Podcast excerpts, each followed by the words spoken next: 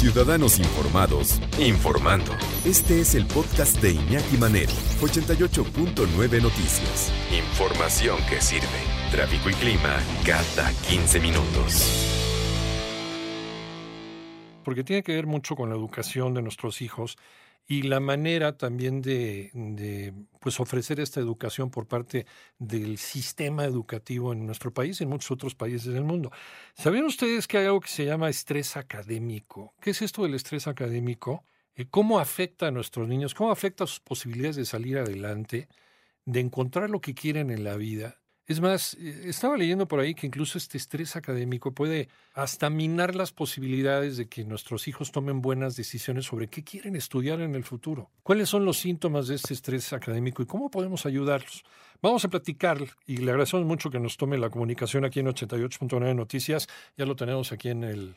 En, sí, ahí está ya. ¿Sí nos ves? Perfecto. Estamos, ahí estamos con William Alves de Oliveira, doctorante en educación, maestro y psicólogo además de académico de la Universidad Intercontinental. William, gracias por tomarnos la, llamada y la, y la, imagen. ¿Cómo estás? Buenas tardes, un gusto, un gusto estar aquí, aquí con ustedes uh, y con toda la disposición para que podamos platicar un poco acerca de este tema que, como bien comentas, muy, muy importante para, para toda la comunidad, ¿no? tanto académica para los estudiantes como para los papás, la familia, todo eso que está alrededor de los estudios.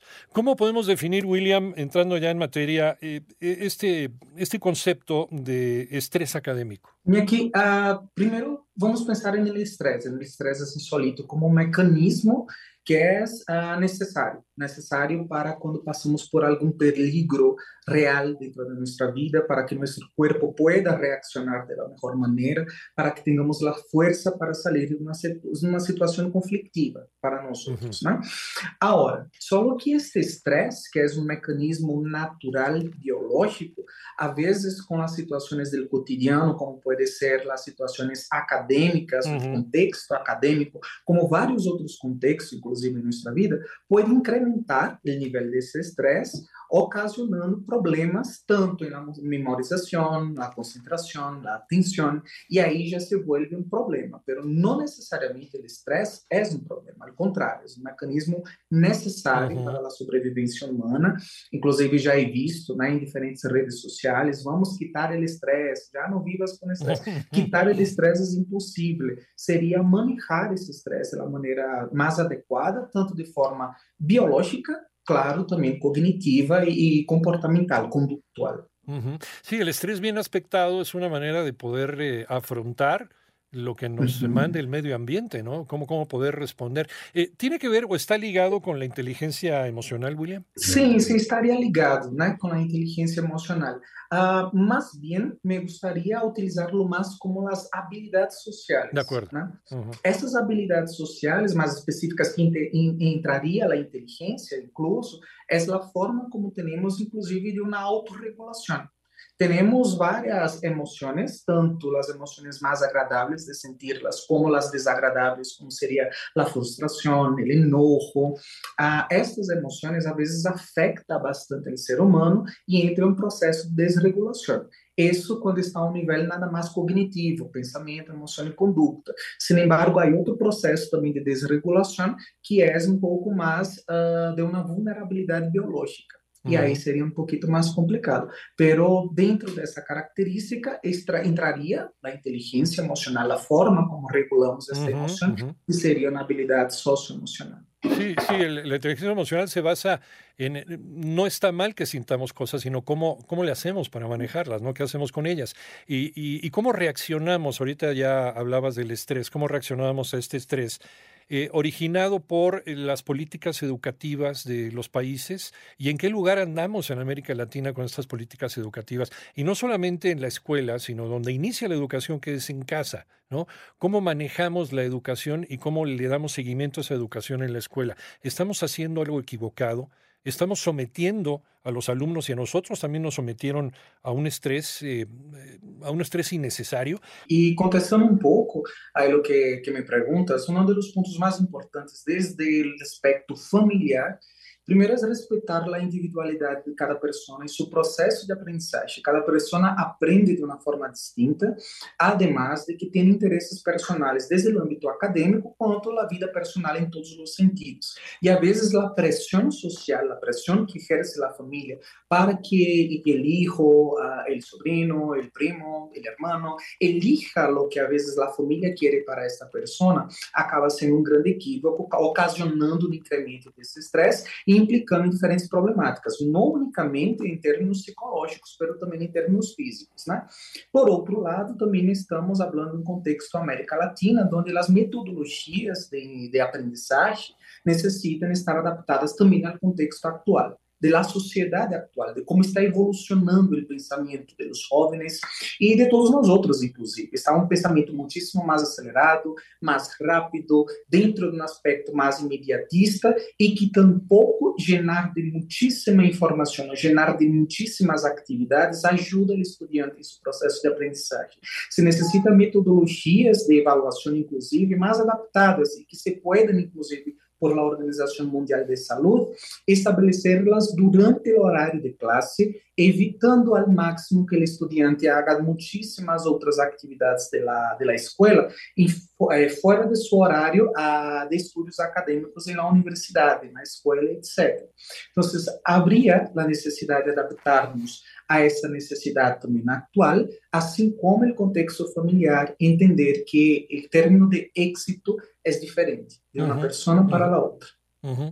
E El otro día estábamos platicando aquí en la mañana en Panorama Informativo acerca de, las tareas escolares, los deberes, ¿no? Lo que nos llevamos a casa para hacer ahí. Y, comentábamos también que hay varios países que ya han eh, terminado con esto. Por ejemplo, Francia, España está en este proceso también. Eh, el, hacer, el hacer tareas, y por ejemplo, Finlandia, está oyendo que Finlandia, que es uno de los países más adelantados en cuestión de, en cuestión de educación en el mundo, dice no más de media hora de deberes eh, extraescolares. ¿Qué hay con esto, William? Assim é. Ah, temos uma perspectiva científica que a concentração e a atenção está, está cada vez mais com limites mais específicos. Eh, a, a, isso me refiro que uhum. temos muitíssimo menos tempo para retener a atenção em um ponto específico. Sim. Então, se passamos na atividade para que o estudante esteja fazendo por mais de meia hora, já não logramos retener esta atenção. Y eso implica en el proceso de aprendizaje dentro de lo que sería la concentración y lo que sería también la memorización. Lo que debería ser placentero en el sistema Exacto. de recompensa, ¿no? uh -huh. deja de ser placentero deja de ser algo agradável de estudar, de ler, inclusive um tema em específico que lhe agrada a esse estudante e passa a ser aversivo porque já empieza este incômodo, já empieza a sentir-se como incomodado com esta atividade. Además de incomodado, entra alguns sentimentos e crenças de incapacidade, sí. de impotência e de frustração. Sí, de no puedo con esto, soy un ignorante. Y luego, si a esto le sumamos el que papá y mamá a lo mejor ayudando ¿no? a hacer estos deberes, escolares, pues tampoco nos acordamos, pues son cosas que ya vimos desde hace mucho tiempo, ¿no? Entonces se hace un caos familiar que incide en el aprovechamiento del, del estudiante, ¿no? Uhum.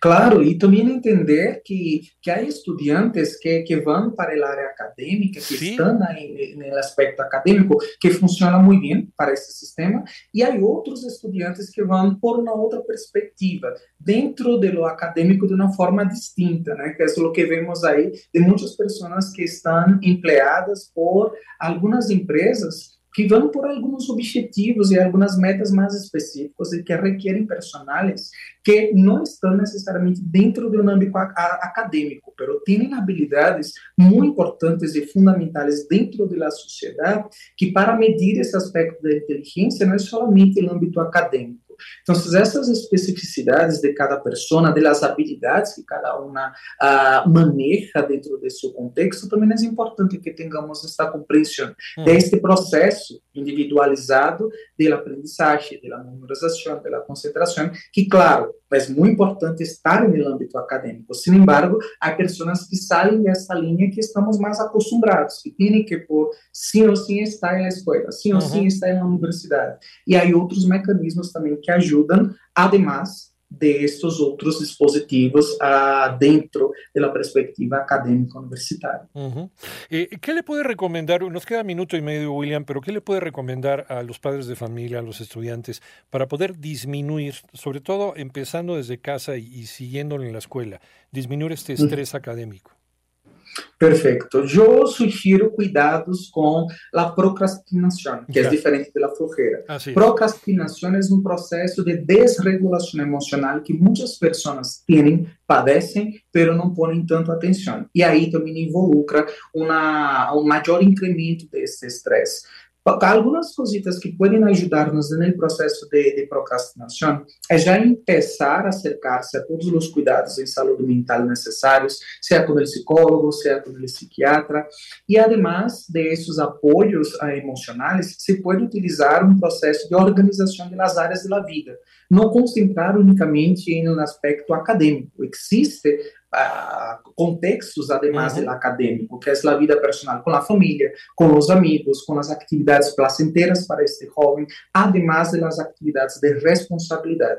Equilibrar lo que sería placentero con lo que sería de responsabilidad. No sobrepasar ni uno ni el otro. Solo organizar y poner en equilibrio los dos. Placentero con responsabilidad. De acuerdo, de acuerdo, porque a veces también esto de la procrastinación eh, puede ser un síntoma de un eh, trastorno por déficit de, de, atención que no ha sido bien diagnosticado, ¿no? Entonces, sí, y ese sería otro tema que nos podría llevar una hora de platicar, pero queremos agradecerte muchísimo esta charla. William Alves de Oliveira, doctorante en educación, maestro y psicólogo, además académico de la Universidad Intercontinental. Muy obrigado, William. Muy obrigado a ustedes. Hasta luego. Gracias, hasta luego. Muchísimas gracias.